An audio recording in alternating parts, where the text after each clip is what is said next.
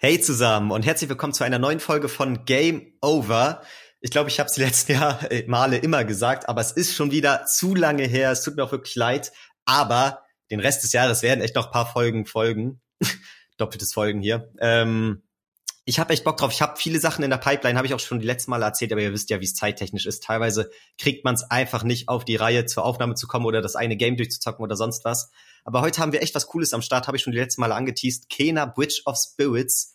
Ich habe es endlich durch, jetzt auch schon seit zwei, drei Wochen oder so. Und komme jetzt endlich dazu zu reden. Und dazu habe ich einen Ehrengast eingeladen, der schon ein paar Mal am Start war, den ihr jetzt endlich wieder zu hören bekommt. Und das ist natürlich der gute Daniel. Moin, Leute.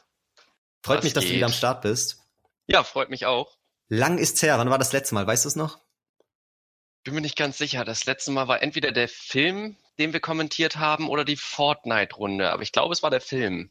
Ich glaube, Fortnite war letztes Jahr und Pikachu war Anfang des Jahres, glaube ich. Siehste, ja, dann, dann müsste es ja Pikachu gewesen sein. Und dann hast du natürlich noch einen kurzen Gastauftritt in der Geburtstagsfolge. Ja, das ist klar. aber das war ja wirklich leider relativ kurz. Ja, stimmt. Aber das war auch so ein bisschen das Prinzip dahinter. Freut mich auf jeden Fall sehr, dass du wieder am Start bist. Und das hat natürlich auch einen guten Grund, denn du bist ein Kollege oder ein, einer in meinem engsten Freundeskreis, der das Game halt auch gezockt hat. Deswegen, das ist schon mal sehr nice, dass wir da auch uns ein bisschen deeper unterhalten können und ich nicht einfach nur meine, ja, keine Ahnung, meine Meinung darstelle und jemanden an meiner Seite habe, der da nicht so viel zu sagen kann.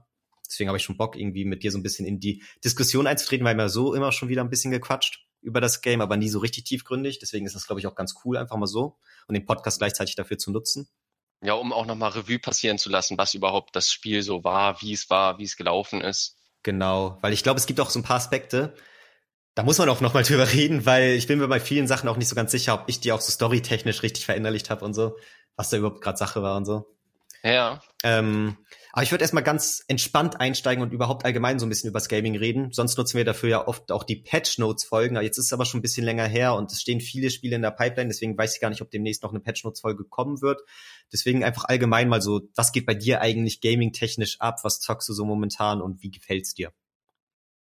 Ja, also gaming technisch steht momentan ja ganz groß auf dem Plan Guardians of the Galaxy. Übrigens ein sehr geiles Spiel und ich bin erst bei circa vier bis fünf Spielstunden, würde ich schätzen. Ähm, das habe ich ja von euch, Nice Guys, zum Geburtstag geschenkt bekommen. Und äh, ja, seitdem zocke ich das ein bisschen und ich muss sagen, es macht richtig Laune. Es ist echt ein gutes Spiel. Mhm. Ja, habe ich auf jeden Fall auch Bock drauf. Du hast es ja als Digital Edition, ne? Weil du genau, ja auch die Digital ja. PlayStation hast, genau. Das ist manchmal ein bisschen schade, dass dann sowas wie Ausleihen oder so im Nachhinein ein bisschen schwierig ist. ja, das stimmt leider. Aber muss man auch dazu sagen, ich hatte ja gar keine große andere Wahl. Also zu der Zeit, als ich meine PS5 gekauft habe, das ist ja inzwischen auch schon gefühlt ein Jahr her, ähm, da hattest du entweder die Wahl, du kaufst dir eine oder du kaufst dir keine. Und es gab halt die Digital-Version gerade für 15 Sekunden bei Mediamarkt. Und dann dachte ich, okay, dann greife ich halt gleich zu. Scheiß drauf, dann habe ich halt kein Laufwerk, aber dafür war es mir halt wichtiger, die PS5 überhaupt zu haben. Ja, und ich glaube, dir ist es auch nicht so wichtig, da jetzt irgendwie die Games im Regal stehen zu haben oder so, oder? Im Grunde nicht. Also ich bin ja auch so ein bisschen Sammler. Ich habe ja auch meine Blu-ray-Sammlung, aber ich kann damit leben, dass ich die Games jetzt bei der PS5 nur online habe. Ja, kann ich voll nachvollziehen. Und viele meinen ja auch, dass die Digital Edition zumindest visuell auch ansprechender ist, weil sie halt so geil symmetrisch ist, während viele das Laufwerk so ein bisschen stört bei der anderen Version. Mich jetzt persönlich nicht, aber das habe ich schon oft gehört. Dass es ja. sich auch ein bisschen schöner im Wohnzimmer macht, so an der Wohnwand. Ja, kann ich nicht unbedingt zustimmen. Ich finde beide eigentlich ganz nett, aber ich habe natürlich immer nur die Optik von meiner und ja. die andere höchstens mal auf irgendwelchen Bildern oder Videos. Deswegen der direkte Vergleich ist da schon schwierig. Aber ich finde die beide ganz schick gemacht eigentlich. Ja, geht mir eigentlich genauso. Viele stört ja auch so ein bisschen diese weiße Optik, aber da komme ich auch ganz gut drauf klar. Mein Vater zum Beispiel, der hat sich, du kannst ja dieses Case drumherum, ähm, diese weiße Hülle quasi, kannst du relativ einfach abnehmen. Die ist nur mit so zwei Schrauben befestigt oder sonst was. Und kannst dir dann irgendwie bei Amazon oder sonst wo halt neue Cases kaufen. Oder die dann halt sogar selber besprayen oder anmalen oder sonst was. Da hat mein Vater jetzt tatsächlich ein schwarzes Case gekauft, dass die einfach komplett im schwarzen Look ist, weil es seiner Meinung nach besser zu seinem ja, Wohnzimmerambiente passt. So. Und es sieht auch ganz cool aus, muss ich sagen. Also ich feiere auch irgendwo diese Schwarz-Weiß-Optik, aber ich muss sagen, so komplett in Schwarz macht die auch echt was her. Ja, da kannst du mir gerne nochmal ein Bild schicken. Kann, mhm. ich, kann ich mir noch nicht optisch noch nicht so ganz vorstellen. Ja, es wirkte, also angeblich will das Sony auch nicht wirklich, dass da Leute irgendwie selber das umkonfigurieren. Ich glaube wahrscheinlich, weil in Zukunft noch selber die eine schwarze Version launchen werden. Gehe ich mal von aus. Ja, ja, das kann gut sein. Die das jetzt nicht damit so vorwegnehmen werden. Aber irgendwie, wenn sie es einen schon so einfach machen, das abzunehmen und das nicht irgendwie alles so kompliziert ineinander verbaut ist, dann wirkt es ja schon fast so. Vielleicht wollen sie auch später so nur die Cases verkaufen, also eigene Cases und das so selber zum Austauschen. Keine Ahnung. Ähm, ja, aber ich schicke dir auf jeden Fall Bilder. Ja, und Guardians of the Galaxy bin ich dann auch sehr gespannt, was du dann so sagst, wenn du durch bist. Vielleicht wird das dann ja auch eine Folge. Kann man ja mal gucken. Ist auf jeden Fall auch ein Franchise, so rein filmtechnisch, was wir auf jeden Fall beide sehr viel verfolgen und mögen. Und ja, ich war ja so gaming-technisch, war ich so ein bisschen abgeschreckt bei den ersten Trailern. Insofern, dass es sich dann viel an Comics orientiert oder so sein eigenes Ding machen will. Und wenn du dann die Filme im Kopf hast, bist du teilweise so vom Look her abgeschreckt. Aber das, was ich jetzt zumindest so von Videos und Gameplay und so gesehen habe, muss ich sagen, so zumindest von dieser Gruppenkonstellation und von dem Vibe zwischen den Charakteren, fängt es schon sehr gut das auf, was ich von Guardians of the Galaxy kenne. Ja, und es ist auch echt schön gemacht. Also ich bin eben erst noch relativ am Anfang, aber ich muss sagen, so storytechnisch ist es aufgebaut wie ein Film. Mhm. Und da finde ich sogar angenehmer, dass es nicht, dass sie nicht versuchen, an einen Chris Pratt ranzukommen, optisch, dass du versuchst, wirklich die, die Schauspieler zu imitieren, sondern dass es Originalcharaktere aus den Comics sind. Das finde ich, anfangs fand ich schwierig, aber inzwischen muss ich sagen, finde ich sogar besser so. Ja, kann ich nachvollziehen. Ich glaube lieber so, als dass du das Gefühl hast, okay, es soll Chris Pratt sein, aber es ist nicht ganz Chris Pratt und dann ist es irgendwie ja, nichts genau. halbes nichts Ganzes, ne? Dann fehlt dir ja wahrscheinlich auch die Synchronstimme, weil die eh unbezahlbar ist dann fürs Entwicklerstudio. Allgemein von allen Schauspielern. Also das kannst du dann ja fast gar nicht bringen. Deswegen mach lieber dein eigenes Ding. Die wahre Vorlage sind eh die Comics. Dann ist man, glaube ich, schon fein dabei. Ja, und das ist auch schön umgesetzt. Also die Stimmen passen ganz gut zu dem, wie die, wie die Charaktere dargestellt werden. Also ich finde es ich find's super. Ja, sehr schön. Wie ist das? Äh, eine kleine Frage noch, ohne jetzt zu viel vorwegzunehmen zu einer eventuellen baldigen Folge. ähm, ja. Wie ist das mit den Songs? Haben die richtig echte Songs so aus den 80s und so, was ja immer so ein großes Guardians of the Galaxy Ding ist, dass da auch der Soundtrack mit reinspielt oder haben die da irgendwie eigenen Stuff komponiert oder was also ist das? So aus, aus äh, Spoilergründen werde ich jetzt nicht zu tief drauf eingehen, aber ich muss sagen, es ist im Guardians of the Galaxy Stil. Und es sind auch richtige, vernünftige, gute 80s-Songs dabei. Okay, cool. Ja, das freut mich. Finde ich sehr cool. Ich weiß nicht, ob man es gerade gehört hat. Mein Nachbar irgendwie hört laut Musik. Ich glaube, das ging bis in mein Mikro rein, falls du es mitbekommen hast. nee, ähm, bei mir ist nichts angekommen tatsächlich. Okay, gut. Dann, ansonsten muss ich das irgendwie im Cut später regeln. Nee, aber sehr cool. Bin ich gespannt, was du da noch so sagst und habe ich auf jeden Fall auch noch Bock zu zocken. Ansonsten, ich persönlich habe jetzt so ein bisschen Pokémon strahlender Diamant auf dem Schirm. Remake mhm. von Pokémon Diamant, war, wo ich noch nicht so viel zum Zocken kam. Und Ghost of Tsushima habe ich zum Geburtstag das ähm, Remaster sozusagen. Ich weiß nicht, ob man es wirklich Remaster nennen kann. Es kam ja kurz vorher für die PS4 letztes Jahr. Jetzt nochmal für PS5 so richtig geil nochmal extra für die Konsole angepasst. Konnte ich auch bis jetzt nur anzocken, quasi das Intro spielen, so knapp eine Stunde. Macht aber auch mega Bock, will ich aber auch gar nicht zu viel vorwegnehmen, weil das so zwei Folgen sind, die ich auf jeden Fall dieses Jahr noch bringen will. Um das Jahr so richtig schön nochmal mit Podcast-Folgen voll zu stopfen. es ist immer so ein Ding, ich habe immer so einen eigenen Anspruch von wegen, oh, es wäre schon cool, wenn ich pro Jahr mindestens 15 Folgen hinkriege oder sonst was. Und wenn man jetzt so immer mal wieder diese Low-Phasen hat, wo leider pro Monat nur eine Folge kam oder so, und jetzt aber ja. an, an sich noch genug Potenzial hat, paar Folgen rauszubringen, dann habe ich jetzt schon so diese, diese innere Motivation, okay, drei Folgen dieses Jahr wären noch cool, weißt du? Mal gucken. Ähm, natürlich auch nur, wenn sich's anbietet. Aber. Oh, ein bisschen ja. ist ja noch dran am Jahr. Es könnte ja funktionieren. Ich denke auch. Nächste Woche sind doch die Game Awards. Ich weiß nicht, ob du die kennst. Das ist so ein bisschen wie die Oscars des Gaming, wo dann Spiel des Jahres, aber auch in ganz vielen verschiedenen Kategorien ausgezeichnet werden. So ja, Multiplayer und Best Ongoing Game und Best Mobile Game und so weiter und so fort. Finde ich auch immer ganz interessant. Vielleicht machen wir dazu dann ein Live-React oder eine Nachbesprechung. Wahrscheinlich eher eine Nachbesprechung, weil ich glaube, die sind immer sehr spät in der Nacht so und meistens auch in der Woche. Deswegen, das könnte schwierig werden. Aber das ist auch noch so ein Thema, was ich auf dem Schirm habe. Und eine letzte Sache noch, bevor wir dann zu Kena kommen. Ist jetzt ein bisschen off-topic, aber ich glaube, alle Leute, die Kena nur interessiert, die können ja ein bisschen vorspulen. Und ähm, ich glaube, die Allgemeinheit interessiert sich dann doch für größtenteils das meiste Gaming-Relevante, so was wir erzählen. Deswegen ich war vorgestern im Kino. Ist ja für dich auch interessant, weil wir sind ja beide so Kinogänger und sowas und auch Film interessiert. Ja. Und ich habe mir den neuen Resident Evil Film angeguckt. Mit meinem ah, Vater und meiner Schwester. Und was sagst du? Also, ich weiß nicht, wie sehr bist du denn so ein Resident Evil drin?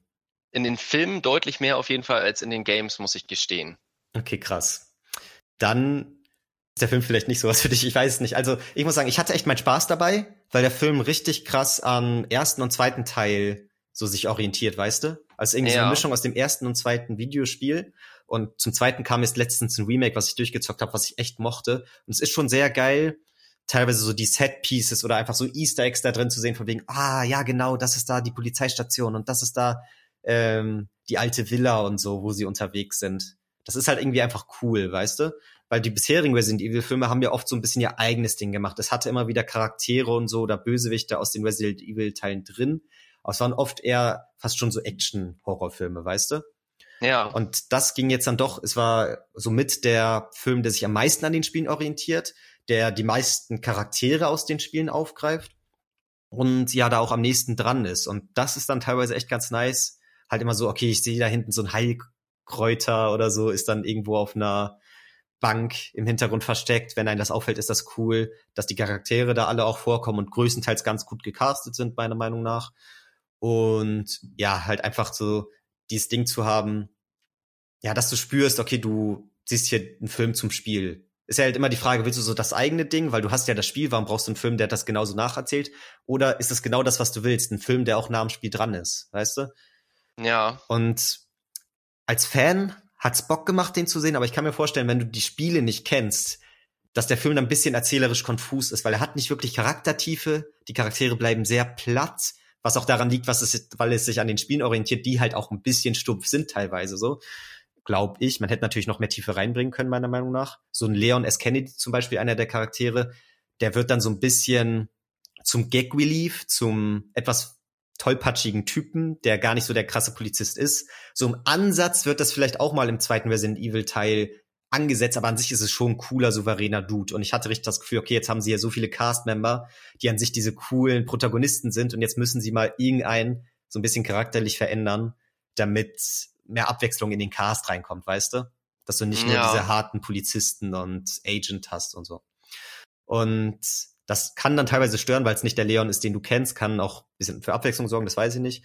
Aber wie gesagt, ich glaube, wenn du die, äh, die Spiele nicht kennst, dann ist der Film vielleicht ein bisschen zu konfus erzählt, weil es dann doch irgendwie so diese Aufeinanderreihung an Szenen ist, die du aus den Spielen kennst, aber nicht wirklich so, ein, so eine Dramaturgie stattfindet oder so ein krasser Auf- und Abbau. Es gibt ein paar coole Horrorszenen und es ist auch mehr Horror als Action, was ich ganz cool finde, weil das auch wieder mehr so in die Richtung Resident Evil geht. Aber ist natürlich jetzt kein mega geiler Film. Also das, da bin ich jetzt auch nicht mit der Einstellung rangegangen, aber ich finde für Resident Evil Fans ist der glaube ich echt ganz nice. Weiß ich dann halt nicht, inwiefern ist das was für dich wäre so. Ja, also ich denke, gucken werde ich ihn auf jeden Fall. Danach kann ich dir ja dann auch noch mal mehr sagen. Ja. Und so wie du das jetzt erklärst, ist das, glaube ich, bei vielen Leuten, die erst Bücher lesen, bevor sie Filme gucken, ähnlich. Das ist mhm. ja im Grunde wirklich das Gleiche. Es ist halt adaptiert aus dem Buch oder in diesem Fall aus dem Spiel. Und wie sie es umsetzen, ist dann ja immer ein bisschen anders. So, da ist man dann halt schnell mal enttäuscht. Ist zumindest das, was ich oft gehört habe. Ja, das wahrscheinlich in Bezug auf die auf den etwas anderen Charakter von Leon dann zum Beispiel, aber ansonsten macht der Film das ja eigentlich ganz gut, weil du da ja genau dieses Ding hast, okay, er ist nah dran an den Spielen und du erkennst die Set Pieces wieder und so. Natürlich viel mit Greenscreen, teilweise siehst du das auch, das ist dann teilweise auch wieder ein bisschen schade. Ähm, aber ich glaube, gerade die Fans der Vorlage sind mehr abgeholt, also die Fans, die dann quasi das Buch im Vorhinein gelesen haben, sind mehr abgeholt als die, die es gar nicht kennen. Weil du diese Connection dann schon brauchst, glaub ich. Aber da, dementsprechend wäre es interessant, deine Meinung dann so zu erfahren. Vielleicht hast du denn, so hast du denn vorher die Filme geguckt, die anderen? Ich kenne die so ein bisschen im Ansatz, aber ähm, Bei mich würde jetzt interessieren, ob der überhaupt so ein bisschen in der Reihe, also es spielt nee. ja die Vorgeschichte sowieso schon mal von den Filmen. Deswegen kann man das ja sowieso nicht so ganz genau sagen. Genau. Aber das würde mich jetzt interessieren, ob der da so ein bisschen anknüpft, weil die Filme fand ich eigentlich ganz gut. Ist halt trashig, aber ganz gut.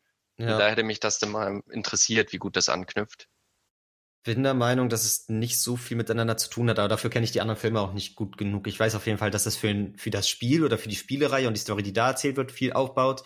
Ich kann aber jetzt im Nachhinein nicht ganz nachvollziehen, weil es auch länger her ist und ich sie nur so ja in Versatzstücken gesehen habe, inwiefern die alten Filme auch an den Spielen dran waren. Ja, okay. Ja, ja.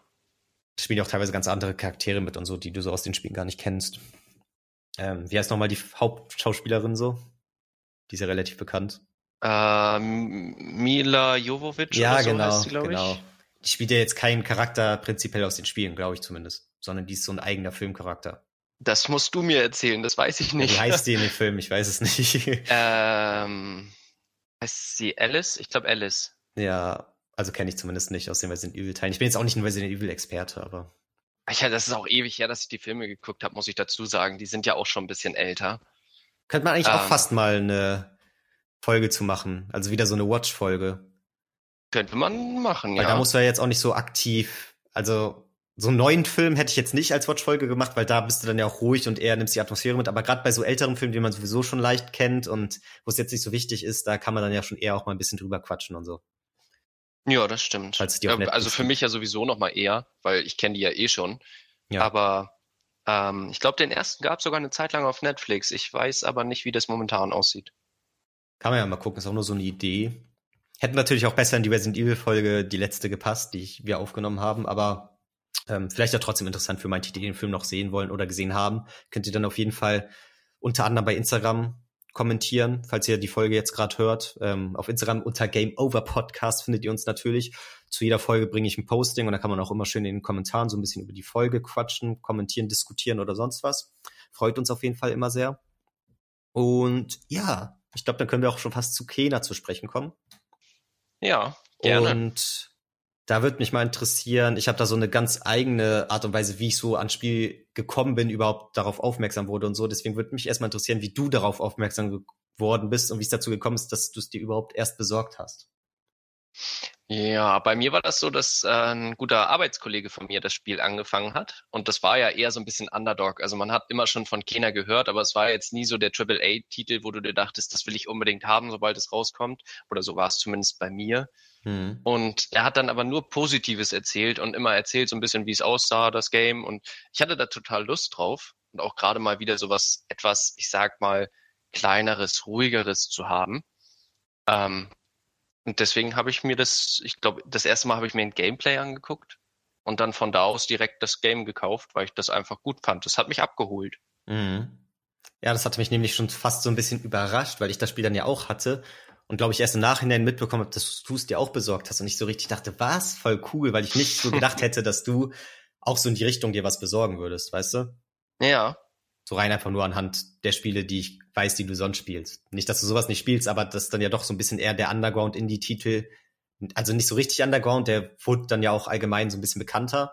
Aber ist jetzt nicht so wie so ein Far Cry, wo du weißt, okay, wenn du irgendwie in der zehnten Klasse bist und mit deinen Freunden redest, dann kennt fast jeder Far Cry, sondern so ein Kena kennen dann doch eher so die Leute, die sich viel auch mit den nächsten PlayStation Releases an sich auseinandersetzen und so Livestreams gucken zu neuen Games und so. Hab ich so das Ja, das stimmt. Das ist ja auch das, was ich meinte, dass man vorher immer nur mal vielleicht so davon gelesen hat, aber nie so wirklich was, was Direktes in der Hand hatte. Also nicht, nicht irgendwie in den Nachrichten groß oder sowas.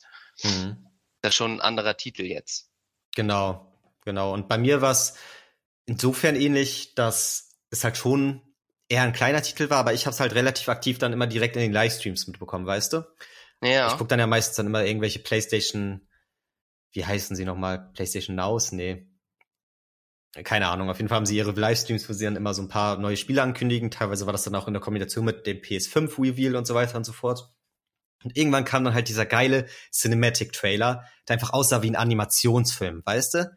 Und ich mhm. dachte erstmal so, Alter, wie nice sieht das denn aus? Es hat mich so ein bisschen an Zelda erinnert, aber es hat so, so schön, ja, ich weiß nicht, so schöne Fantasy-Elemente mit drin und sah halt grafisch wirklich top aus. Ist dann auch teilweise in die Gameplay-Sequenzen umgeschwungen, die auch grafisch top aussahen. Und ich dachte, geil, prinzipiell jetzt von so einem Otto-Normal-Gamer vielleicht gar nicht so als Spiel mit einer ultra kranken Grafik aufgefasst, weil es halt dann doch Comic-lastig ist von der Grafik her, aber allein wie die Umgebung aussieht, wie die ganze Welt aufgebaut ist, finde ich, ist es doch ein Game, was wahnsinnig von der PS5 profitiert. Und was so, ja. es ist auch für die PS4 rausgekommen, glaube ich, also es funktioniert auch auf der PS4, aber das war so eins der Games, wo ich dachte, nice, das habe ich einfach Bock auf der PS5 zu spielen, weißt du? Weil es einfach so ja, schön aussah. Es ist schon gut umgesetzt, finde ich auch. Optisch ist das richtig toll gewesen. Mhm. Ja, sehe ich halt auch so. Und vor allem die Cinematics haben mich halt direkt abgeholt. Und dann habe ich mich auch so ein bisschen mit dem Entwickler auseinandergesetzt. Der ist nämlich Amber Lab, kannte ich so im Vorhinein nicht so ganz. Aber dann ist mir aufgefallen, die haben schon mal ein richtig krasses Cinematic auf YouTube hochgeladen, nämlich zu The Legend of Zelda Majora's Mask. Ich weiß nicht, ob du das Spiel ja. kennst. Das kam für N64 raus. Ist eins der dunkelsten Zeldas. Und dann ist mir so aufgefallen, also das kannte ich auch, das habe ich damals gesehen, aber halt nie mit dem Entwickler in Verbindung gebracht. Ist halt ein Video, was du mal so aufschnappst, deswegen hast du nicht direkt den, die Leute mhm. dahinter auf dem Schirm. Und dann gucke ich mir das nochmal so im Nachhinein an und dann fällt mir erst auf, Alter, wie geil ist das eigentlich? Erstmal erkennt man so direkt vom Animationsstil, dass das dieselben sind. Und es hat mir halt irgendwie, ja, ich hatte noch mehr Zuversicht ins Game, weil ich so dachte, okay, da stecken richtige Gaming-Liebhaber dahinter. Die haben damals schon mal Joas Mars gezockt, feiern das Game, machen geilen Cinematic dazu, haben da Leute anscheinend im Team, die sowas diese Animation und diese Zwischensequenzen angeht, richtig viel drauf haben. Das auch so mit ein richtig geiler Aspekt von Kena, meiner Meinung nach. Und dann auch so, was ich gameplay-technisch gesehen habe, dann in den nächsten Trailern, das hat mir richtig viel Zuversicht gegeben, dass halt Leute am Start sind, die Bock haben, die Ahnung von Gaming haben, die auch Bock haben, nicht so ein einfaches Casual-Spiel zu machen, sondern schon was, was etwas anspruchsvoller ist und eine richtig geile Welt zu erschaffen und eine neue IP halt. Nichts, was man schon so in der Form kennt, sondern was komplett Neues. Und das von einem kleinen Indie-Entwicklerstudio, was so vorher noch kein krasses Game gemacht hat. Und das flasht mich dann halt doch schon krass, weißt du? Natürlich ist dann auch so ein bisschen die Unmut im Vorhinein, okay, wird es wirklich so geil, weil ich habe keine Referenzen an anderen Games, wo ich mich orientieren kann, wie gut die sind. Aber trotzdem hatte ich irgendwie immer eine krasse Zuversicht, dass das ein geiles Game wird, so. Muss ich sagen. Ja. Das, den, den, Trailer muss ich, oder den, den Kurzfilm, was das war, muss ich mir auf jeden Fall nochmal angucken. Also ich war nie der große Zelda-Spieler, aber ich fand die Grafik, und das ist ja sehr ähnlich schon zu Kena, muss man dazu sagen, so von dem Zeichenstil her. Ähm, fand, fand ich immer schon ganz cool. Und ich meine, ich habe jetzt eine Switch, da könnte man ja drüber nachdenken, sich das vielleicht nochmal zu holen. Ja, stimmt, stimmt. Kann auch sogar sein. Ich weiß nicht, ob es momentan schon im ähm, Retro-Angebot der Switch ist, aber mittlerweile kann man da ja in 64 Games zocken und ich glaube, irgendwann soll da zumindest auch mal Joas Mask dazukommen. Ist dann natürlich auch ein bisschen oldschool und so, aber ja. Aber vielleicht trotzdem ganz cool, auch so als Einstieg für jemanden, der kaum gezockt hat. Bestimmt. Ich habe ja auch mal den Trailer jetzt hier bei Podcasts unter unten im TS reingepackt, kannst du ja mal nebenbei laufen lassen oder so. Dann kommt natürlich ja. die Atmosphäre jetzt nicht so auf, aber kannst dich ja mal durchklicken. Dann siehst du auch so ein bisschen, dass das so im Ansatz an die Kena-Zwischensequenzen erinnert. Also ich finde, man merkt schon, dass das von denselben Leuten ist. Ähm, ja, nee, aber dementsprechend hatte ich dann auch mega Bock aufs Spiel und war da echt zuversichtlich drauf. Das war so einer meiner PS5-Titel, auf die ich dieses Jahr am meisten Lust hatte. Und dann halt auch noch cool, dass es ein 40-Euro-Titel ist, wenn ich mich nicht recht entsinne. Also, ich glaube, wie gesagt, 40 Euro, was cool ist. Kein Vollpreis. Ich fand ein bisschen schade, ich konnte es nicht mit einer Disc kaufen. Ich glaube, mittlerweile ist zumindest eine Disc-Version in Planung, irgendwie so eine Deluxe Edition oder so, habe ich bei Amazon mal gesehen. Weil ich jetzt halt ja. gerne in meiner Sammlung gehabt, so als Sammler in Anführungsstrichen. Ähm, aber zu dem Zeitpunkt, als das Spiel released wurde, habe ich leider nichts dergleichen gefunden und musste es mir dann downloaden, ist aber auch okay. Hm. Ja, und dann finde ich halt so, für ein an sich vollwertiges Spiel, natürlich geht's nicht so ultra lange, so 10 bis 15 Stunden, glaube ich. Wenn ich es gerade richtig im Kopf habe, korrigieren mich sonst. Ähm, ja, nee, das ich, kommt ungefähr hin. Ja, und dafür finde ich 40 Euro sehr fair, weil du merkst ja auch, wie viel dahinter steckt, auch so entwicklungstechnisch. Und es gibt viele AAA-Spiele, wenn sie jetzt nicht gerade einen Multiplayer haben, der das Spiel in die Länge zieht oder eine Open World, die automatisch immer mehr Gameplay-Zeit bietet, sondern halt wirklich so ein Game, was ein bisschen stringenter ist, dann sind die ja meistens nicht so lang, weil es ansonsten entwicklungstechnisch kaum möglich wäre. Dementsprechend fand ich das schon sehr, sehr geil, das faires Angebot so. Also kann ich nur empfehlen. Hm, hast du schon mal ein bisschen durch das Video geklickt? Ich bin, bin gerade dabei, aber einmal nochmal zu der, zu der Länge. Ja. Ähm, was ja noch dazu kommt, wenn du wirklich auf Platin versuchst, das zu zocken, dann bist du ja auch noch länger dabei. Ich glaube, bis 20, 25 Stunden kannst du da teilweise spielen, wenn du wirklich versuchst, ohne jetzt Lösungen aus dem Internet da ähm, auf Platin zu kommen. Genau, genau, das stimmt halt auch noch. Also du hast da schon genug zu tun, dann kannst du, also dazu gehört dann ja auch, dass du das Spiel eigentlich nochmal durchspielen musst, dann auf dem härtesten Schwierigkeitsgrad und so. Ich glaube, das gehört ja, ja, auch zu Platin dazu. Und dann mit der Schwierigkeit, die das Spiel sowieso hat, ist es nämlich gar nicht so einfach, ähm, ist das auch nochmal anspruchsvoll und eine geile Challenge und viel mehr brauchst du ja eigentlich nicht. Also ich bin dann auch keiner der Leute, die meint, oh, ich hole mir kein Spiel für 60 Euro, wenn ich nicht mindestens 50 Stunden rein investieren kann. Das finde ich dann auch Quatsch und das will ich auch gar nicht. Meistens. Also es gibt, ist natürlich cool, wenn du so langfristige Games hast, die du immer zocken kannst, aber ich finde es auch schön, so nach 20 Stunden so ein Game beiseite legen zu können und zu sagen, ja, ich hatte eine geile Zeit und that's it, jetzt mache ich mich an andere Sachen. Ja, da stimme ich zu. Das geht mir sehr ähnlich. Ja. Und dann können wir einmal so zusammenfassen, um was es in dem Spiel überhaupt geht. Und das finde ich schon immer ein bisschen schwierig. Also ich muss sagen, im Nachhinein finde ich die Story teilweise ein bisschen konfus erzählt und schwer so zusammenzufassen, aber so ganz grundlegend mal, und das können wir uns ja auch jetzt so gemeinsam erschließen, geht es ja um das junge Mädchen Kena. Die ist so eine, ich habe jetzt nebenbei den Wikipedia-Artikel auf, die ist eine Seelenführerin. Ein Spirit Guide. Spirit Guide, genau. Man sagt also, das ist auf Englisch synchronisiert mit deutschen Untertiteln. Und sehr schöne Synchro meiner Meinung nach auch. Und ein Spirit Guide, wie gesagt. Und versucht halt so die Seelen des, der verstorbenen Leute so friedlich ins Jenseits zu begleiten. Also, ja, wie soll man das genau erklären? Also ich habe es jetzt so verstanden im Game. Kena taucht dann ja einfach da so auf und hat so ihren Stab, den sie irgendwie von ihrem Vater vererbt hat. Das kommt dann irgendwann so auf. Und ich will jetzt auch nicht zu weit vorweggreifen, weil viele Sachen habe ich erst im Laufe des Spiels gecheckt. Aber ja, im Endeffekt ist sie dann ja da und ja, sieht dann so teilweise Menschen, wo ich zu dem Zeitpunkt noch dachte, okay, die leben noch. Und dann ist mir erst bewusst geworden, okay, anscheinend war da mal diese Naturkatastrophe, die aufgrund verschiedener Aspekte, die dann auch noch später erklärt wurden, ähm, sehr schlimme Ausmaße hatte. Und dadurch sind viele Menschen ums Leben gekommen. Und ihr, sie, ihre Aufgabe ist es jetzt halt so, diese Menschen, diese verstorbenen Seelen quasi, ja, weiß nicht, wie gesagt, so friedlich ins Jenseits zu begleiten. Und dementsprechend muss sie gewisse Aufgaben erfüllen, gewisse Gegner besiegen und so weiter und so fort. Das ist so das Grobe. Siehst du das auch so oder laber ich gerade Scheiße? Ja, doch. Nee, nee, das ist, das ist schon so das Kernthema an sich. Also man könnte noch dazu sagen, dass sich die Geist, nennen wir sie einfach mal Geister, ähm, die nicht friedlich übergehen ins Jenseits, dass die teilweise dann eben auch zu Monstern werden und so ein bisschen den Wald, in den es auch um Kena geht, äh, dass, dass sie den so ein bisschen verpesten, könnte man sagen. Genau, Weil das stimmt. ist ja immer dieses, dieses giftige Zeug, was sich auch so ein bisschen ausbreitet. Ja. Und immer wenn man einem geholfen hat, ins Jenseits überzugehen, dann, dann verkleinert sich das wieder und der Wald ist gerettet sozusagen. Das könnte man jetzt vielleicht auch so ein bisschen auf den Klimawandel um denken, aber das ist vielleicht auch weit hergeholt. Ähm, aber an sich ganz schön, dass du halt auch versuchst, nicht nur die Menschen zu retten, sondern auch gleichzeitig die Natur wieder zu heilen. Das war so die, die Kehrseite sozusagen der Medaille. Ja, das stimmt, das stimmt. Das muss ich auch sagen, das ist ein ganz wichtiger Aspekt. Das war auch in den ersten Trailern, fand ich immer, waren das richtig schöne Bilder und auch im Spiel an sich dann später, wenn du da diese verpestete Welt hast, die von dieser dunklen Materie befangen ist und Kena dann ihren geilen ja, Aurastoß macht, oder wie auch immer du das nennen willst, und dann alles so grün wird, weißt du? Also es ja. verbreitet sich dann immer so geil in so einer schnellen Animation und sieht irgendwie einfach schön aus. Ja, das ist ein schöner Effekt, das stimmt.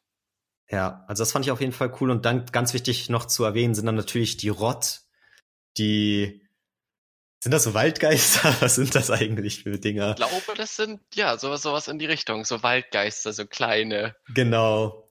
Und die geben dir auch, also ich weiß gar nicht mehr genau, warum die dann dabei sind und dir helfen und so, aber die sammelst du dann auf jeden Fall. Irgendwann hast du so einen, dass so dein bester Freund, der chillt immer auf deiner Schulter und den siehst, also ich glaube, der hebt sich so ein bisschen von den anderen ab, weil er Blumen auf dem Kopf hat oder so. Bin mir gerade nicht sicher. Auf jeden Fall sieht er ein bisschen anders aus als die anderen oder er ist ein bisschen kleiner.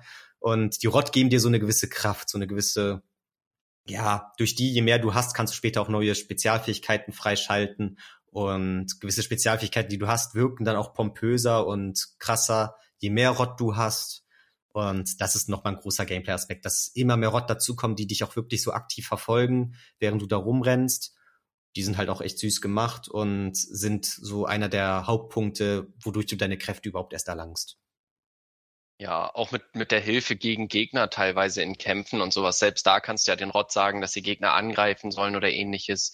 Das ist schon ganz cool gemacht. Und ganz wichtig vielleicht auch nochmal zu sagen, du kannst den einzelne Hüte aufsetzen. ja, ja, stimmt. Stimmt. Dadurch kannst du sie auch ein bisschen auseinanderhalten, ne? ja, das fand ich echt witzig, als ich das herausgefunden habe, dass es so Hutläden gibt, bei denen du verschiedene Hüte kaufen kannst für deine Rott.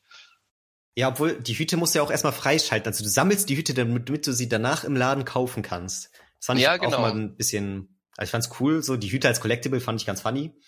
Aber ist jetzt fast schon zu weit vorweggegriffen, weil wir noch gar nicht so richtig aufs Gameplay angegangen sind, aber das muss ich jetzt trotzdem mal sagen.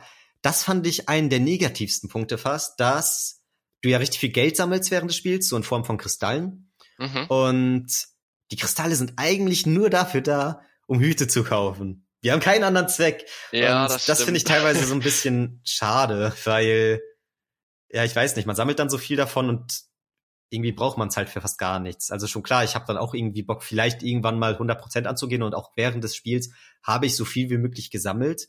Aber viel interessanter fand ich dann halt diese Freundschaftspunkte oder wie auch immer die heißen, die du sammeln kannst, ähm, wenn du irgendwie den Rott was zu essen gibst, wenn du da irgendwie Früchte für die findest oder sonst was, dann kriegst du ja nochmal diese andere Art von Collectible, mit denen du deine Fähigkeiten upgraden kannst. Und das ist halt ein wesentlich geileres Collectible als das Geld, mit denen du nur Hüte kaufen kannst. Also ich hätte es cool gefunden, wenn man noch andere Sachen von dem Geld hätte kaufen können. Weil ich hatte oft auch echt viel Geld und die Hüte sind meistens gar nicht so teuer. Und es gibt so eine Handvoll Hüte, die teuer sind. Die kosten irgendwie 500 Kristalle. Aber meistens hatte ich drei bis 6.000. Ja, das stimmt. Das stimmt. Das fand ich ein bisschen schade. Aber ist ja vielleicht auch ganz gut, dass einer der negativsten Punkte vorwegfällt, weil dann kommt viel Positives im Nachhinein, weil das Spiel ist auf jeden Fall sehr, sehr gut.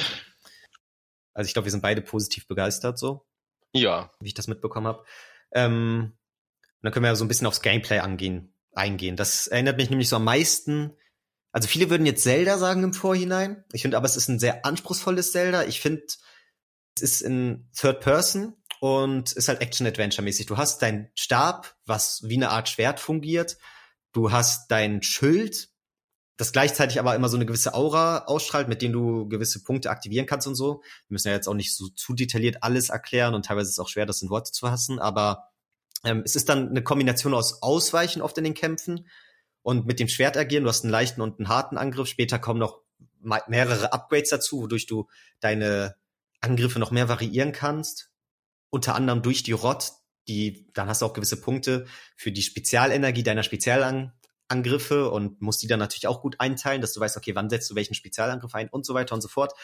Dann halt natürlich kannst du auch im richtigen Moment den Schild einsetzen in den Kämpfen, um einen Konter zu generieren. Oder du setzt einfach nur dein Schild ein. Der hat aber auch natürlich nur eine gewisse Kraftleiste oder eine gewisse Schutzleiste, bis er kaputt geht. Und ich finde das, und später kriegst du natürlich auch noch andere Waffen. Ich glaube, das ist kein Spoiler, wenn wir es vorwegnehmen, aber es gibt dann zum Beispiel auch einen Bogen und weitere Sachen.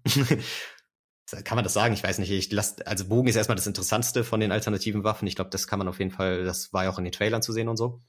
Und ich finde, dadurch ist dann schon eine sehr geile Abfolge und ein sehr geiler Grundstein für das Gameplay an sich gelegt. Also zumindest in den Kämpfen jetzt. Natürlich gibt's auch noch Rätsel und sonst was, kommen wir gleich drauf zu sprechen, aber fürs Kämpfen ist das schon, ja weiß nicht, ist das eine sehr geile Grundlage, vor allem weil die Kämpfe relativ anspruchsvoll sind und ich würde sogar noch eine Stufe weiter als Zelda gehen. Mich erinnert es oft auch so ein bisschen ans neue God of War vom Gameplay her, wo du dann auch teilweise, vor allem bei den anspruchsvolleren Gegnern, so ein bisschen die Abfolge auswendig lernen musst, wissen musst, wann ist es schlauer, den Schild einzusetzen, wann ist es schlauer auszuweichen und wann ist es schlauer, welche Angriffe einzusetzen. Und das hat mir echt Bock gemacht, dass dieses Spiel, was für viele vielleicht von Grund auf eher wie ein Kinderspiel wirkt, dann trotzdem, vor allem auf den schwierigeren Schwierigkeitsgraden, aber auch schon auf normal wirklich, relativ anspruchsvoll ist, was es auch braucht, damit es halt nicht zu belanglos wirkt, weil du da dich einfach durchslasht, sondern ich fand immer wieder diese Kampfsituation und auch dieses damit auseinandersetzen und viel zwischen den Waffen variieren, weil du es wirklich auch machen musst.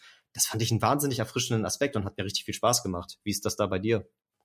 Äh, ja, ich stimme dir auf jeden Fall zu eigentlich zu 100 Prozent. Ich fand es ganz angenehm, weil du eben auch diese Abwechslung hast. Du hast, ich weiß nicht, wie viel man jetzt erzählen sollte, aber ich glaube, das sieht man auch im Trailer. Du hast halt teilweise fliegende Gegner und teilweise sind sie auf dem Boden. Du musst immer so ein bisschen abschätzen, bei welchem Gegner kannst du jetzt welche Attacke nutzen, welche Schutzreflex ist vielleicht besser, manchmal ist Abhauen besser. Ähm, da musst du dich schon so ein bisschen reindenken. Und es gibt ja teilweise auch äh, rätselartige Adventures, durch die du dich durchklicken musst, da ist auch der Kopf ein bisschen gefragt. Also nicht nur Fingerfertigkeiten beim, beim normalen Zocken, sondern eben auch das Überlegen, das Gucken, wie komme ich hier weiter, was muss ich hier machen, was ist die beste Taktik. Und das ist schon eigentlich weit weg von einem Kinderspiel, würde ich sagen. Ja, würde ich auch sagen. Vor allem die Story, die verstehen die meisten Kinder ja auch nicht.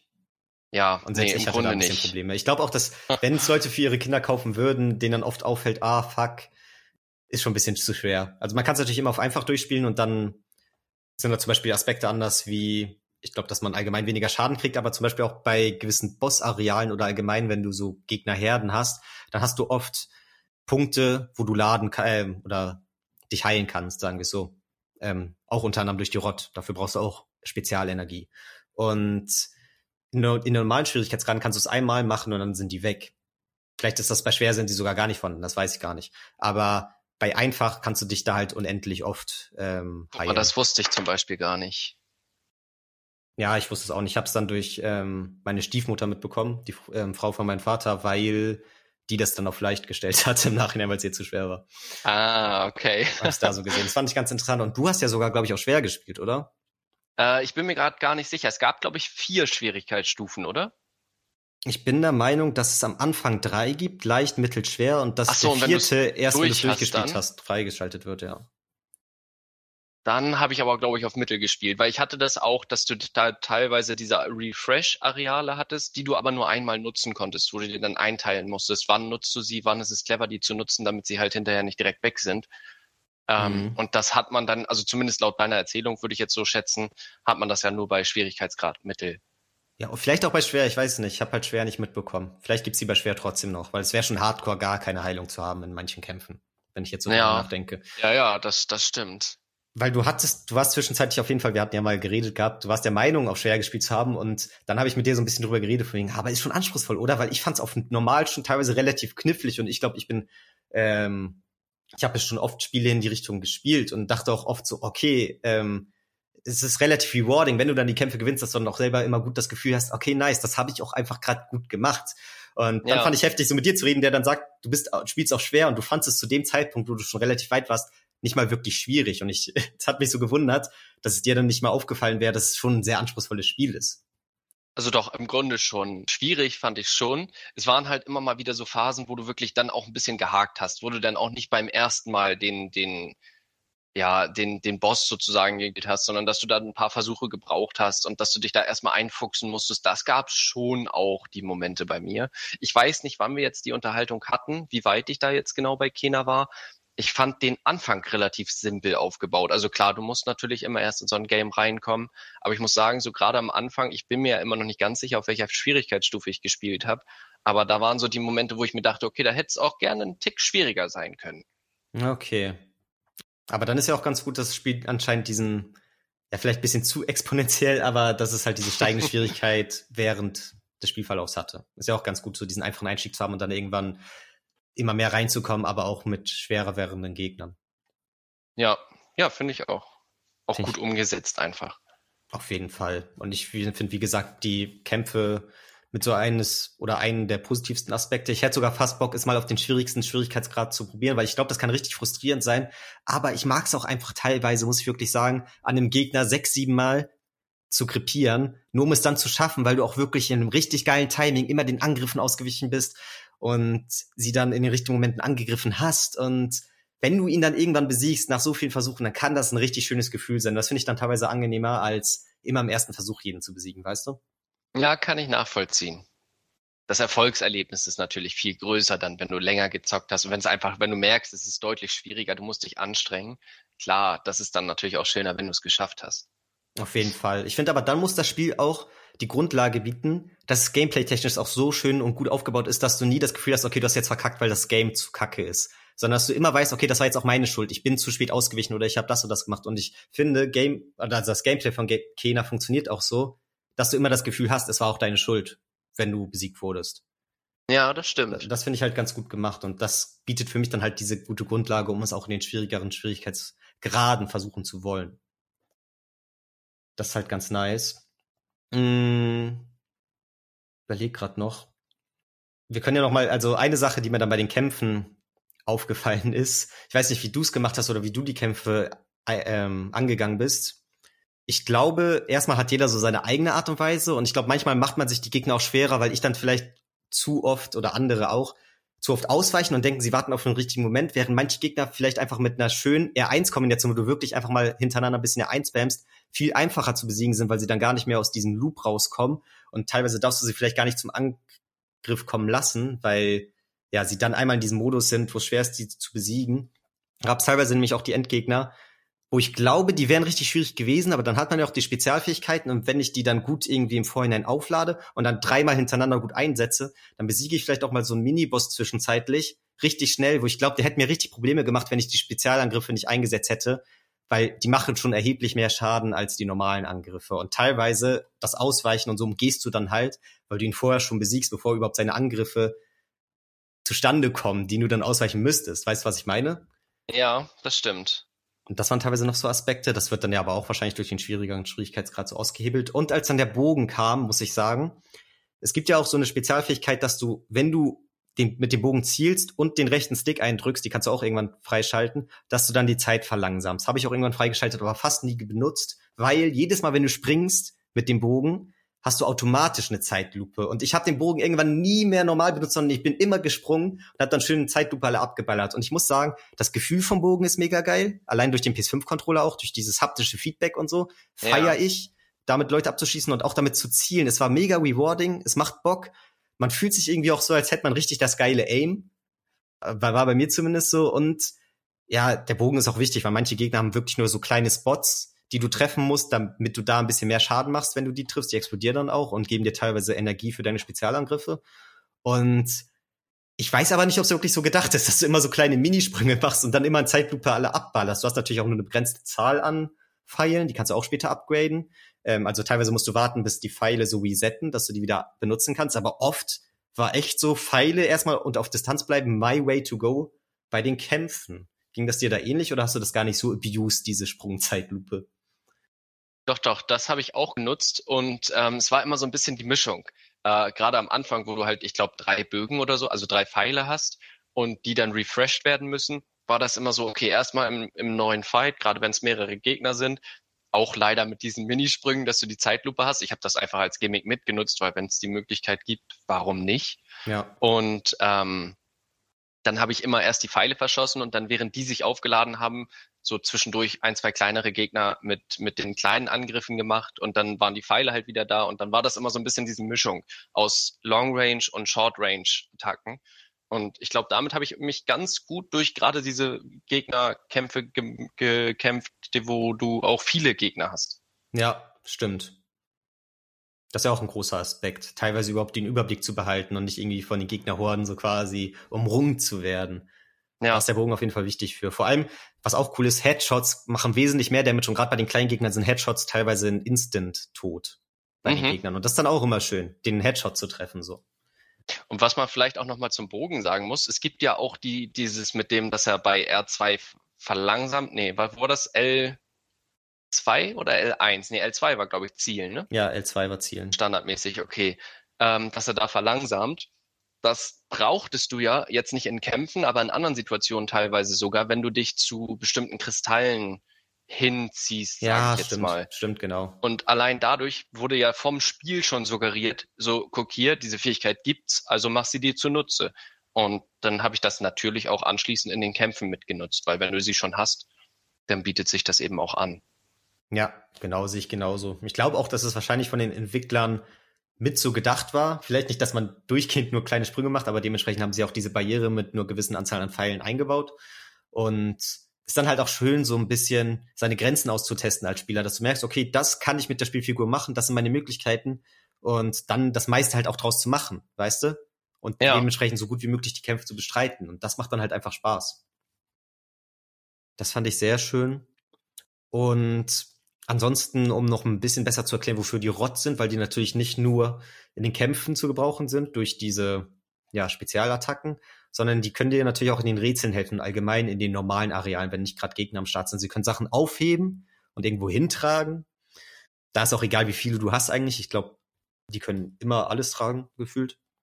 Ähm, weil da viele so diesen Pikmin-Vergleich gemacht haben von der Nintendo IP Pikmin, wo du halt auch mhm. viele kleine Lebewesen hast, die für dich Sachen hin und her tragen, was dann so rätselmäßig gemacht ist. Ähm, muss ich sagen, okay, insofern verstehe ich den Aspekt ein bisschen, aber es ist schon dann doch weit hergeholt, weil im Gameplay an sich sind dann nicht so viele Zusammenhänge vorhanden. Und ja, dann kann im Endeffekt bleibt es meistens dabei, dass du einfach irgendwelche Statuen in ihre Position bringst, um dann Kristalle oder sonst was zu erhalten. Oder dass du mal Steine woanders hinträgst, damit du die dann als Sprungobjekt benutzen kannst. Meistens bleibt es dabei, aber es gibt auch ein bisschen tiefgründigere Rätsel. Es gibt auch die, mh, mm, ja, so Art Schreine. Das sind keine Schreine. Es gibt auf jeden Fall diese Momente, wo Rott in so eine Art Wassertropfen springen und dann so ein kleines Wassermonster werden oder so. Weißt du, was ich meine? Ja, ich, ich glaube, das hatte soll. sogar einen Namen. Dieses, dieses, wenn die Rott sich zusammen als ein, das, das sieht ja aus wie so ein Hirsch oder sowas in die Richtung, so ein ja. bisschen. Ähm, wenn sie sich verwandelt haben. Ich glaube, das hat den Namen, aber ich weiß es jetzt leider auch gerade nicht mehr genau.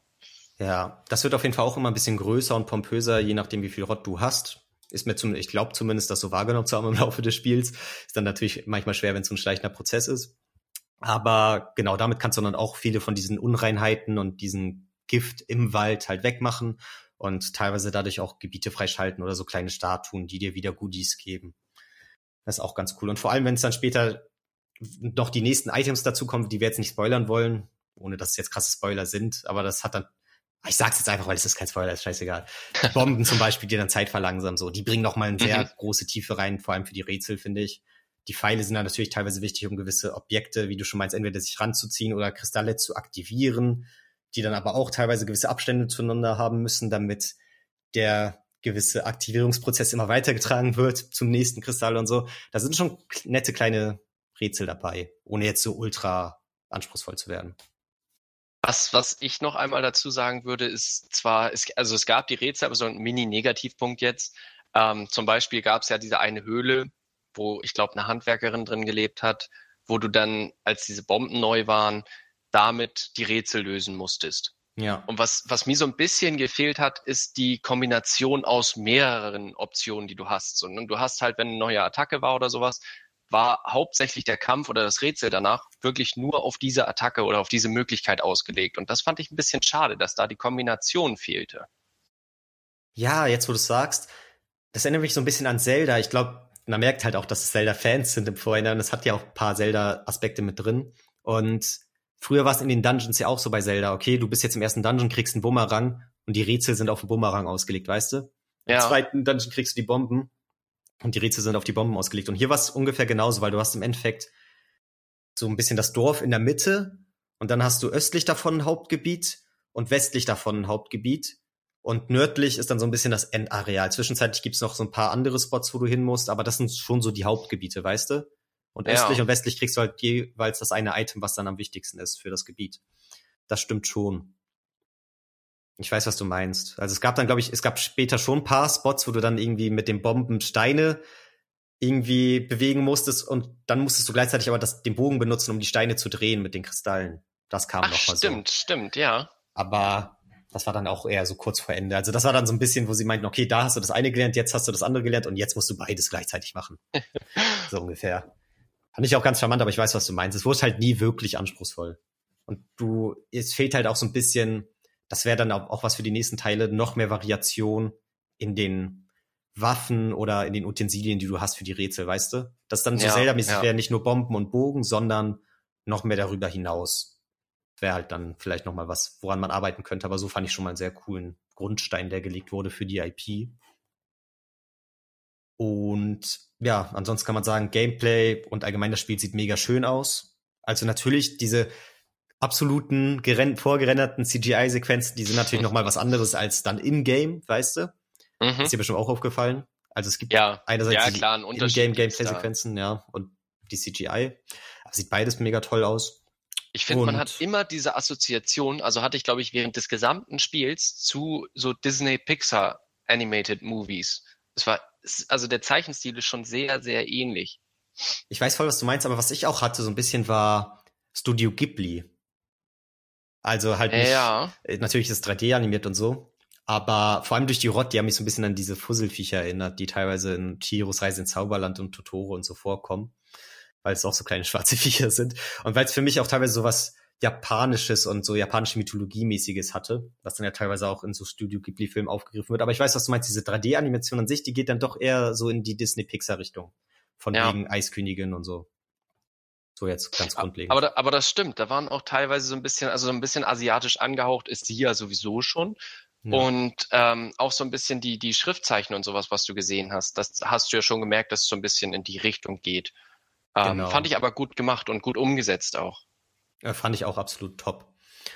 Und um nochmal so ein bisschen auf die Geschichte einzugehen, weil ich da, wie gesagt, auch teilweise ein bisschen Probleme hatte. Wie war das bei dir? Weil ich hab am Anfang somit die ersten Charaktere, die du kennenlernst, sind ja diese kleinen Geschwister, weißt du? Mhm. Und dann hilfst du denen und so. Und von wegen, oh ja, unser Bruder und der ist irgendwie verloren gegangen im Wald und so. Und jetzt geht's so ein bisschen in den Spoiler-Part, aber es ist kein schlimmer Spoiler, aber wir sind, haben jetzt auch schon weit geredet. Im schlimmsten Fall kauft ihr euch jetzt das Spiel, spielt's durch und hört dann weiter. ähm, aber das ist jetzt noch, ist für den ersten Akt quasi von so drei Akten, ist das jetzt der erste, den ich so ein bisschen spoiler, ähm, wo sie dann quasi ihren Bruder suchen und du dir dann hilfst und irgendwann wird dir so ein bisschen klar, okay, wahrscheinlich ist der Bruder schon tot und so. Aber so richtig, dass die Geschwister auch schon tot sind, habe ich, also das habe ich nicht direkt gecheckt. Nee, ich auch nicht. Und da war auch das erste Mal, weil du hast ja alle immer so geisterartig gesehen, so schemenhaft nur und teilweise sogar halb durchsichtig. Ähm, und die kleinen Geschwister, die waren ja wirklich wie real, als würde sie wirklich die auf Arm nehmen können oder mit denen spielen können oder sowas. Du hast es ja optisch auch nicht gesehen. Mhm. Ja, voll. Ich glaube, das war auch so ein bisschen so gewollt. Wahrscheinlich als zwischenzeitlich habe ich gedacht, okay, fuck, bin ich so dumm, habe ich es echt nicht gecheckt und eigentlich war es voll obvious. Aber wahrscheinlich war es schon so gedacht, dass sie das dann auch so ein bisschen als Reveal haben, ne? Von wegen, okay, krass, das war doch, die waren die ganze Zeit schon tot. Ja, ich könnte es mir vorstellen. Also ich wusste es auch nicht, ich habe es dann auch erst später gemerkt. Okay, cool. Cool. Und dann bei den späteren Geschichten hat man es natürlich ein bisschen mehr auf dem Schirm gehabt. Mhm. Ansonsten, es gibt noch die, das fällt mir jetzt gerade noch so ein bisschen ein, die Geisterpost kann man noch einsammeln, auch ein Collectible, mit dem du dann immer so ein bisschen ins Hauptdorf zurück kannst, um da dann wieder ja so ein paar Goodies einzusammeln. Teilweise sind da dann Gegner, die, da, die du dann in Truhen öffnest. Es gibt auch diese Geistertruhen, mhm. Die du öffnen kannst, die dann so eine gewisse Aufgabe haben, dass du die Gegner besiegst, ohne einmal getroffen zu werden oder in einer gewissen Zeit alle besiegen musst und so. Die sind dann nach dieser Geisterpost teilweise sogar relativ anspruchsvoll, aber dann kriegst du auch entsprechend coole Goodies im Nachhinein. Das war teilweise noch ganz cool. Da habe ich leider nicht alle gefunden. Ähm, ich habe auch immer so ein bisschen Trophäen dann von uns im Nachhinein verglichen, von wegen, okay, was hast du für Trophäen und was habe ich für Trophäen, weil anhand dessen kann man ja teilweise ganz gut erschließen, was man gemacht hat und was nicht, weißt du? Ja. Ähm, und ich habe auf jeden Fall leider nicht alle Geisterpost gefunden. Jede Geisterpost. Habe ich aber, glaube ich, auch nicht, oder? Nee, ich glaube nicht. Ich glaube nicht. Und trotzdem, also ich habe schon, ja. ich muss schon sagen, ich habe viel, auch während der normalen Spielzeit, viel geguckt, ob man nicht doch irgendwo, da waren ja ab und zu so Abzweigungen, wo du wusstest, okay, da wird jetzt nicht viel sein, aber man guckt, also ich zumindest habe trotzdem immer versucht, überall reinzugucken, überall hinzugehen, um dann doch mal geheimere Orte zu finden, auch Rott zu finden, die du ja überall gefühlt versteckt hattest. Ja, same. Ähm, und trotzdem hat man aber vieles nicht gefunden. Ja, muss ich auch sagen. Im Nachhinein kannst du auch auf der Map gucken, dann siehst du immer so, okay, in dem Gebiet gab es fünf Rotz und du hast drei und es gab eine äh, Geisterpost und du hast null und es gab so mhm. und so. Und dann ist mir auch oft aufgefallen, okay, ich dachte echt, ich habe da echt gründlich gesucht und krass, dass doch noch so viel fehlt. Rotz gehören auf jeden Fall zu den Collectibles, wo man sich so am meisten freut, wenn man die findet, finde ich. Also ja, schon. Fand ich immer ganz nice. Und am Ende hatte ich, glaube ich, ich glaube, es gibt insgesamt 100 und ich müsste 90 gehabt haben am Ende ungefähr. Also ja zwei Handvoll fehlen mir noch. Hm. Ich glaube, ich war da schon ganz gut dabei. Ist dann aber auch schwierig, okay, guckst du wirklich noch mal in den Gebieten nach und suchst einfach, bis du sie findest, oder guckst du dann mit einem Guide? Also ich würde an ungernsten mit einem Guide gucken, aber man kann sich natürlich auch tot suchen. Und das, ja, dann hat man natürlich so eine gewisse Hemmschwelle, was so die 100 Prozent angeht. Wie man da jetzt vorangeht und ob man es überhaupt noch macht. Aber an sich habe ich da schon ein grundlegendes Interesse dran, sage ich mal so. Und die Welt ist ja auch schön aufgebaut. Also man kann ja auch so einfach mal in das Spiel steppen und mal wieder gucken, ob man durch Zufall vielleicht irgendwas findet, einfach durch die Welt laufen, durch das eine Dorf laufen oder sich vielleicht ein Areal von der Karte raussuchen und sich sagen, okay, dann suche ich da jetzt erstmal die Geisterpost oder die zwei fehlenden Rotz, die mir noch fehlen oder so. Ähm, das kann man ja auch ganz gut mal machen. Genau, genau. Denke ich mir auch. So auf ganz entspannt. Weil es auch einfach, wie du schon meinst, schön ist, durch die Welt zu laufen. Es ist nicht richtig Open World. Das ist nämlich teilweise so ein bisschen da hatte ich auch schon ein paar Gespräche zu, dass es schwer ist, so Leuten das teilweise zu erklären, weil natürlich in irgendeiner Form ist es eine offene Welt, weil du hast ja auch die ähm, Schnellreisepunkte und du kannst in Gebiete zurück, wo du schon warst und da dann weiter sammeln. Aber ich würde trotzdem nicht sagen, dass es Open World ist, weil Open World ist für mich eher so was Sandbox-mäßiges wie GTA oder Far Cry, wo du in einem Anfangsgebiet landest, aber schon, wenn du Bock hättest, direkt ganz nördlich der Karte hinfahren kannst oder hingehen kannst, wenn du Bock hast und einfach gucken kannst, was da abgeht. Und das bei Kena ja nicht so. Kena ist eher so Zelda-mäßig, dass du halt dir das Gebiet immer weiter erschließt. Und an sich, wenn du da durch bist, kannst du noch weiter, kannst du noch mal zurück und die Sachen sammeln, aber an sich gibt's dann nichts krass Interessantes mehr. Und das für mich dann ja, das stimmt. nicht ganz Open World. Finde ich auch nicht schlimm. Wie gesagt, ich muss auch nicht jedes Spiel Open World haben. Manchmal nervt mich das auch. Ähm, beziehungsweise sowieso bin ich sehr gesättigt gewesen von den standardmäßigen Open World Games die letzten Jahre. Deswegen fand ich das eher schön. Aber da hat ja jeder, glaube ich, auch gefühlt eine etwas andere Definition von Open World, weil rein theoretisch, wenn du es einfach als offene Welt bezeichnest, ist es zumindest am Ende, wenn du durch bist, ja schon in irgendeiner gewissen Form offen, weißt du? Ja. ja die Welt ist halt trotzdem relativ groß, ne? Auch wenn es relativ geradlinig linig war, hast du ja trotzdem auch die Möglichkeit, viel nochmal zu erkunden. Ja, es gibt immer die etwas offeneren Gebiete, ne? Wo du ja. auch viel gucken kannst und auch musst. Fand ich auch schön. Dieses Erkundungsmäßige, das kommt dann auf, auf jeden Fall auch gut zur Geltung und funktioniert sehr gut. Hm. Wie gesagt, es gibt schöne Bosskämpfe. Ich finde das Gegnerdesign auch toll und allgemein das Design des ganzen Spiels.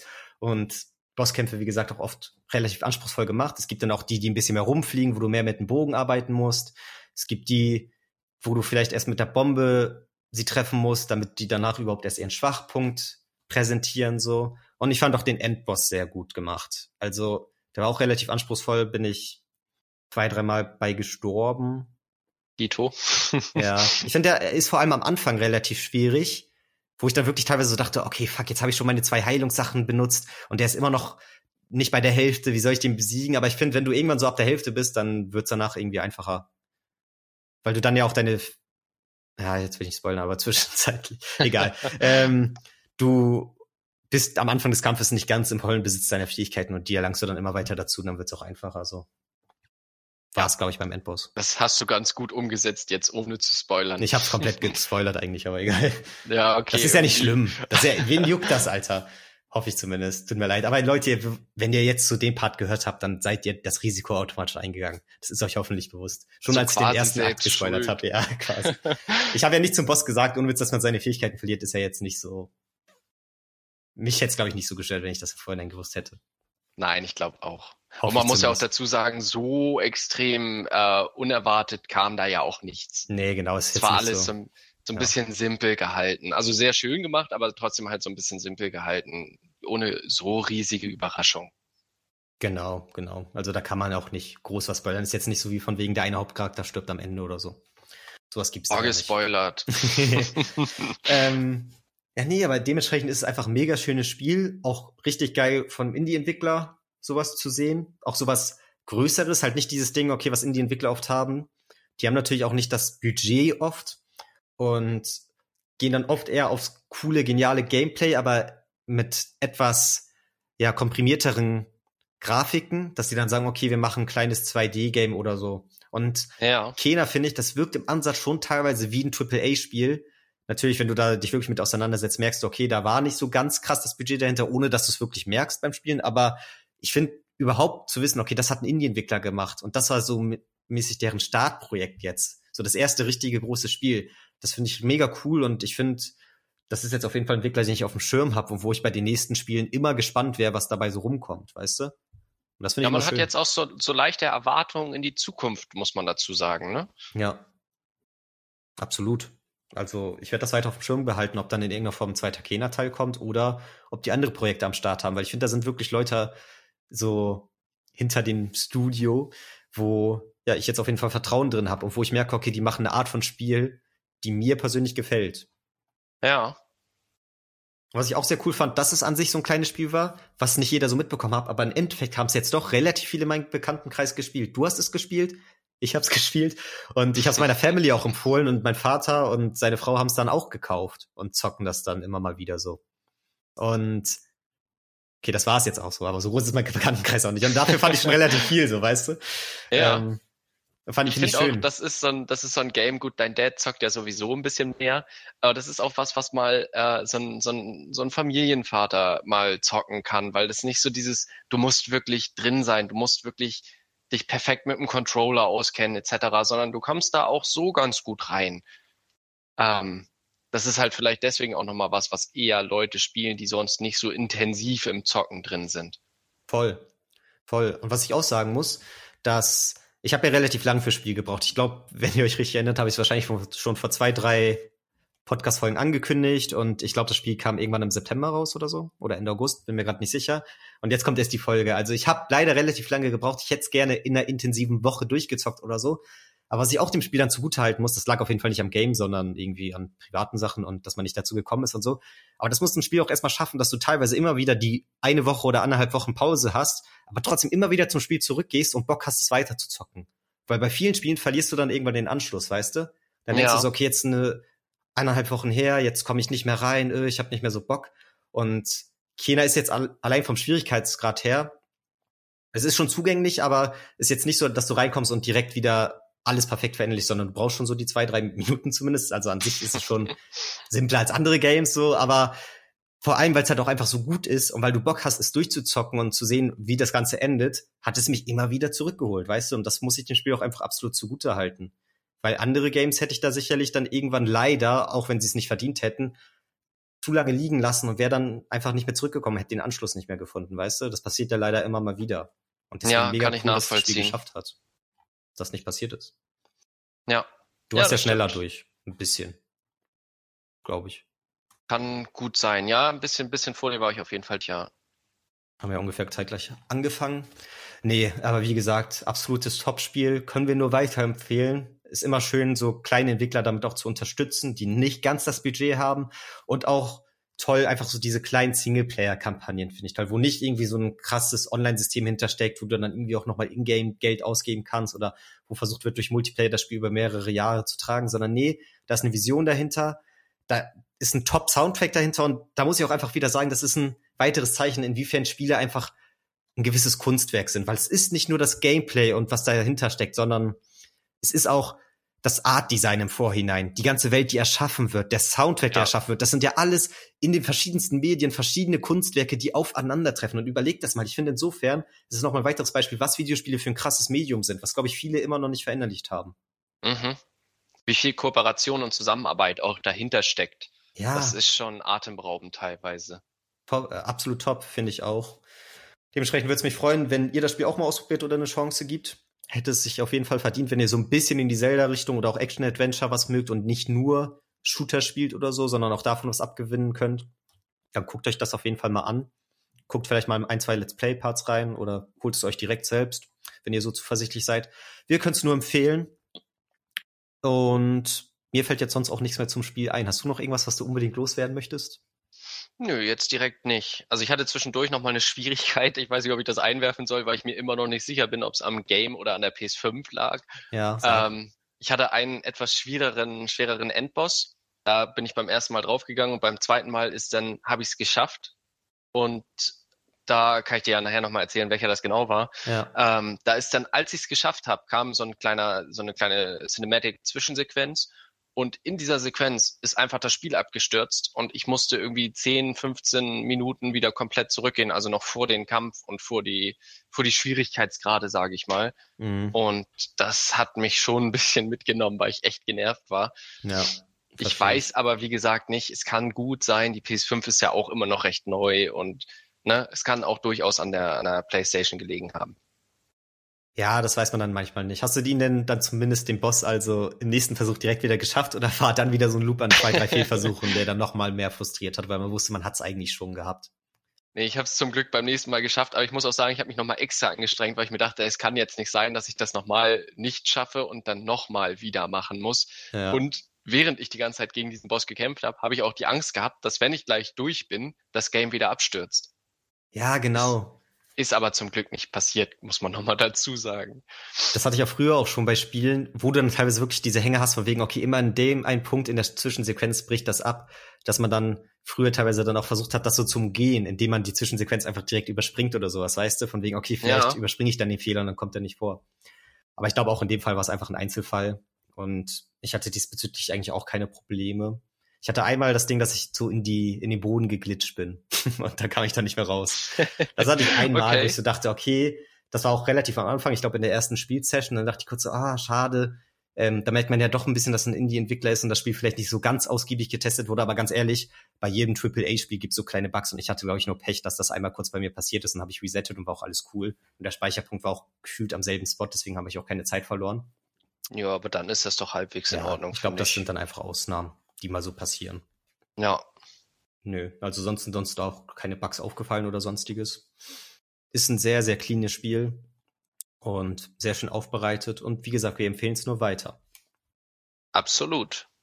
Würde uns freuen, wenn ihr in der oder allgemein bei Social Media auch eure Meinung zum Spiel raushaut. Wenn ihr da eine gewisse Meinung zu habt, schon gezockt habt, oder wenn ihr es euch vielleicht aufgrund dieses Podcasts jetzt holen werdet, ähm, dann können wir so ein bisschen in die Diskussion gehen, wenn es sich anbietet.